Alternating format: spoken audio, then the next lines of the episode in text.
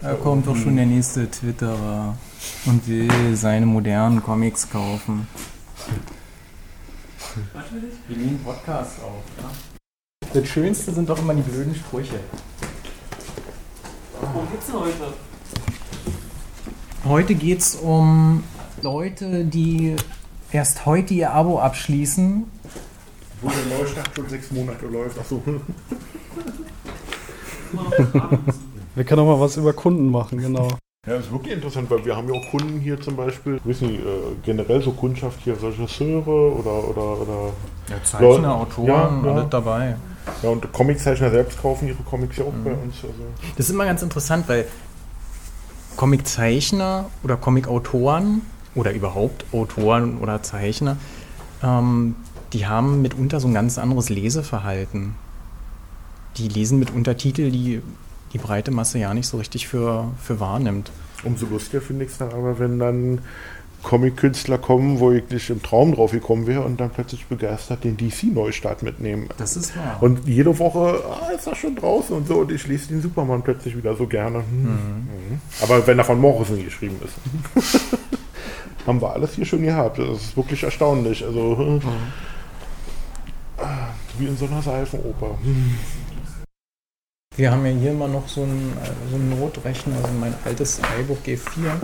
Das macht auch immer noch seinen Dienst. Und davor hatte ich ein G3 iBook, das hatte dann am Schluss zehn Jahre auf dem Buckel gehabt. Und dann hat es auch von heute auf morgen, als ich es Mike schenken wollte, bums, schwarzer Bildschirm.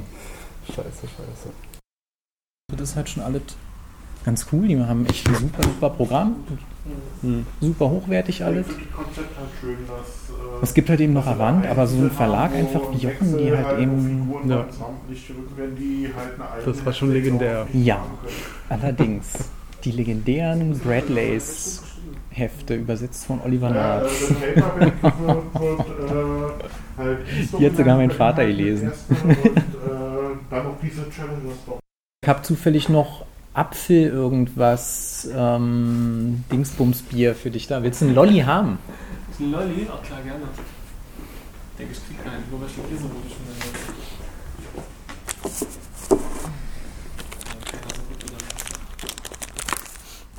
Ich hab irgendwo noch so einen Barriellenring. Hier ist noch mit so einem Blitz drauf, wo das Kostümhaus springt. Also funktionsuntüchtig natürlich. Der, mit dem kannst du auch nicht fliegen. Also, Was, mit dem kann man nicht fliegen?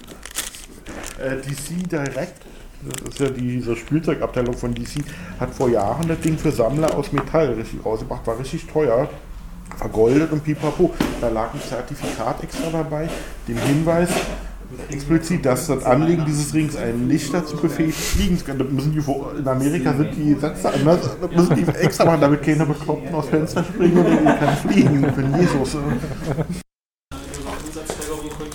äh. Da werde ich noch mal was zu sagen, weil. Ganz zu schweigen vom Green Lantern Ring, da waren die Kids äh, am Free Comic Book Day ganz versessen drauf. Die, da waren Giveaways, die haben wir bekommen in Verbindung. Gott, wir mussten eine bestimmte Mindestmenge nehmen von irgendeinem Green Lantern Titel. Und äh, dann hast du die Berechtigung gehabt, so und so viele Ringe zu erwerben. Ach so. So. Im Grunde genommen Pfennig-Artikel. Aber was die Sache dann halt kostspielig macht, ist Comics, Menge, die du kaufen musst. Die Hefte musst du erstmal an den Mann bringen. Aber ähm, der Witz ist, alle Ringe, wir haben dann pro, pro verkauften Heft immer einen kostenlosen Ring dazu gegeben. Und dann waren aber noch genügend übrig, die haben wir dann am Free Comic Book Day verteilt. Und das, das, das Lustige war halt, da kamen dann teilweise nicht nur die Kids, haben sich den Ring angeschickt, sondern dann kamen manche gehören nochmal an und dann stellt sich heraus, der Papa wollte auch einen. Weil die haben dann selber in ihrer Kindheit grüne Laterne oder so gelesen, das fand ich total drollig. Also, Haben wir mal die Kids dann vorgeschickt. genau. Super. Ja. Ich dachte, das bezieht sich auf meinen schönen Post mit, den, mit dem Neustart und meiner kosmischen Tretmühlentheorie. Das war auch. Das war, das war so dir geil. zuschicken. Wir diskutieren hier so wirklich so Fanboy-Bubble über, über äh, kosmische Tretmühle wird dir wahrscheinlich nichts sagen. Äh, Nee. Das ist ein ganz altes Vehikel aus DC-Titeln der 60er Jahre. In der Flash-Serie damals das erste Mal vorgekommen. Das war so eine Tretmühle wie im Fitnesscenter im Grunde genommen, aber eben kosmisch. Und wenn Flash schnell genug darauf herumrennt, kann er damit durch die äh, verschiedenen Dimensionen äh, reisen, die, aus denen das DC Multiverse besteht. Und zum Beispiel von Erde 1, der Haupterde, zu Erde 2 wandern. So, und du hattest da dann ja so eine ganz fantastische Deutung hier von wegen, was denn Flashpoint dieser Eventserie noch fehlt, nämlich die kosmische Tretmühle. Und dann tatsächlich eine Woche später oder zwei Wochen später taucht die tatsächlich in einem Heft auf und zwar in so einer modernisierten Version umgebaut zum kosmischen Motorrad. Ähm, war halt lustig. Ähm, Obwohl ich eigentlich dachte, dass vielleicht der Embespack an die kosmische Tretmühle kommt und mit der kosmischen Tretmühle halt alles zerstört. Bums aus.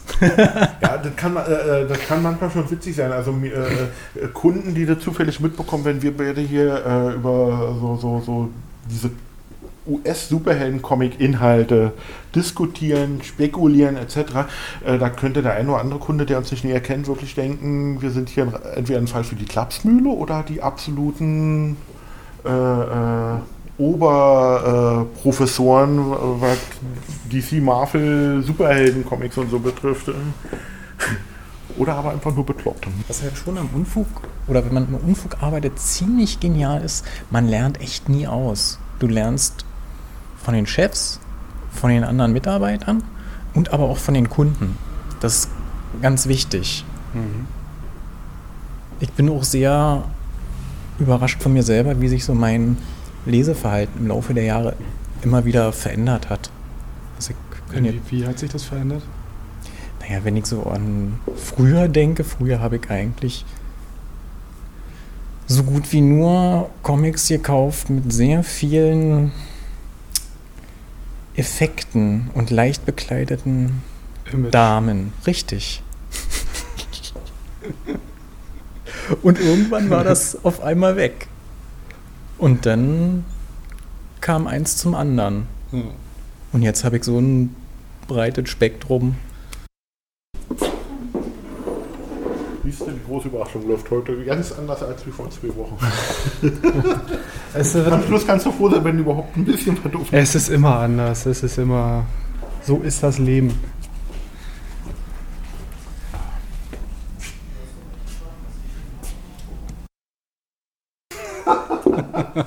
Ja, na, bisher wurde mehr so eine Quixi One-Man oder One-Katzen-Show. Na, du kommst ja jetzt gleich dran hier mit Ja, DC-Logo ja, und so. Warten wir mal ab. Also, äh, ich bin auch schwer interessant, wie- wenn du da Backfeed in irgendeiner Form kriegst. Äh, äh Feedback, nicht? Backfeed, super. Hm. Freudscher Versprecher. Ach, hi. Herzliche Begrüßung. Sie, hier. Äh, und findest du das, das, reguläre, das Printcover vom Smallville Season 11 genauso grauenhaft wie ich? Ja. Möchtest du nicht auch, dass die Digitalversion auch Ja, ja, ja. Möchtest du das auch gerne als Poster haben? Ich will mir auch. Ich habe Christoph in vorigen Jahr heute hoffentlich macht die Scene Werbeposter dafür. Oh, wenn es das geht, bis auf irre März, bis auf. Oh ja. Das habe ich gehört. Du möchtest gerne ein iPad besorgen.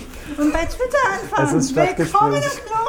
Club. Ich, ich, ich, Christoph, ey. Nie wieder was. Wann hat er dir denn das bitte? Äh, mir? Ich, ich, ich, ich habe doch erst vor zwei Stunden mit, Mir? mit ihm so nebenbei so ein bisschen drüber Ja. gerungen. Hast du nicht zufällig dieses Woher Smartphone in der Hand? Woher weiß sie das? Was? Twitter ist böse, kann ich nur sagen. Du sollst dabei treten und aufpassen, Wie, was er das hast sagt. du getwittert? Bist du Nein, bescheuert? doch nicht.